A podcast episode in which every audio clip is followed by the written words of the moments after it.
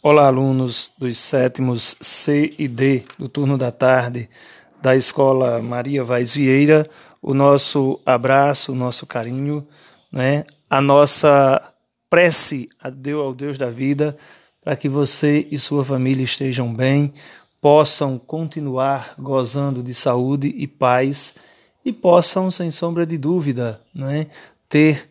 É, essa certeza de que o Senhor está sempre conosco, caminha sempre conosco, nos protegendo sempre. E hoje, eh, na nossa aula, nós tra vamos trazer para vocês um podcast onde eu estarei apresentando o, o texto, aquele texto escrito que a gente sempre faz e manda para vocês. Hoje nós vamos mandar em forma de podcast, onde vocês irão ouvir as vezes que acharem necessário e vão responder as questões propostas. Eu não colocarei questão hoje na, na, na plataforma, as questões hoje serão colocadas para vocês copiarem e responderem no caderno de vocês. E nós vamos conversar exatamente sobre isso, né, sobre o renascimento. Mas vejam, é importante nós observarmos, né, quando falamos de renascimento, algumas colocações nós precisamos ter aqui é, é, podemos assim dizer, ter como meta, como objetivo, como temática, que seria o humanismo, né, o teocentrismo, o antropocentrismo. Para os humanistas, o ser humano estava no centro de suas reflexões. Essa é a concepção dos humanistas. A concepção era que o ser humano estava no centro das reflexões. Para a religião, né, o centro das reflexões seria Deus. Daí a gente observa o seguinte: a teoria defendida pelos humanistas é conhecida como antropocentrismo. Antropocentrismo. Por quê? Porque ela se opunha ao teocentrismo proposto pelas temáticas religiosas. Então, o antropocentrismo seria a teoria defendida pelos humanistas, né? a teoria dos humanistas teria esse nome, e a teoria da religião teria com o nome de teocentrismo, que seria o pensamento defendido pela Igreja Católica, na época, a única religião cristã existente. E para o catolicismo, não é, o Deus, em grego seria Theos, era a fonte de toda a existência do conhecimento toda a existência do conhecimento.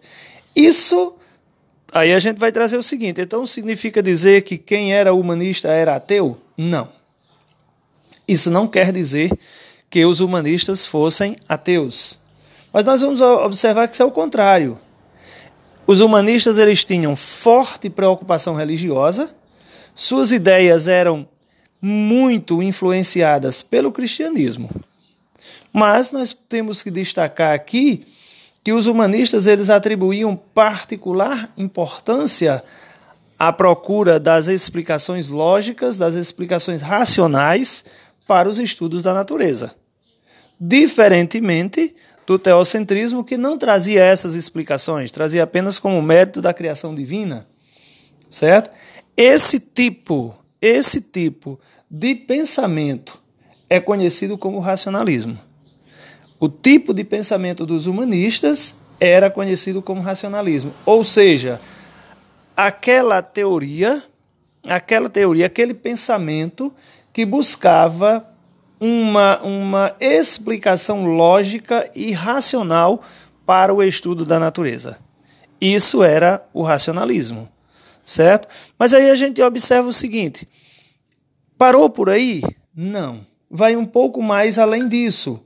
O racionalismo negava a ideia de que a Igreja Católica ou os textos sagrados tivessem todas as respostas e afirmativas que buscam de explicações. Ou seja, havia uma negação de que a Igreja Católica, né, aquilo que se pregava no passado, que a Igreja Católica tinha uma explicação para tudo, eles vão dizer que não. A Igreja Católica e a Bíblia não tinha explicação para tudo isso. Tinha algumas explicações, mas não para tudo. Portanto, não é? Portanto, eles vão dizer o seguinte: Veja, a Igreja Católica os textos sagrados não tinham todas as respostas e afirmativas que a busca de explicações vinham do ser prático, baseado na experiência, na observação, na análise, algo que os antigos gregos, por exemplo, já ensinavam. Então nós precisamos entender esses detalhes. E assim a gente observa né, que é essa lógica, que é essa busca do conhecimento da natureza, explicações para fatos fundamentais que vai fazendo com que a, a, surja as ideias humanistas e as ideias racionalistas. Então, queridos alunos, eu deixo aqui um forte abraço para você. Né? Desejo que você continue firme e forte em seus estudos e escutem o podcast às vezes que, forem, que for necessário e respondam às questões propostas.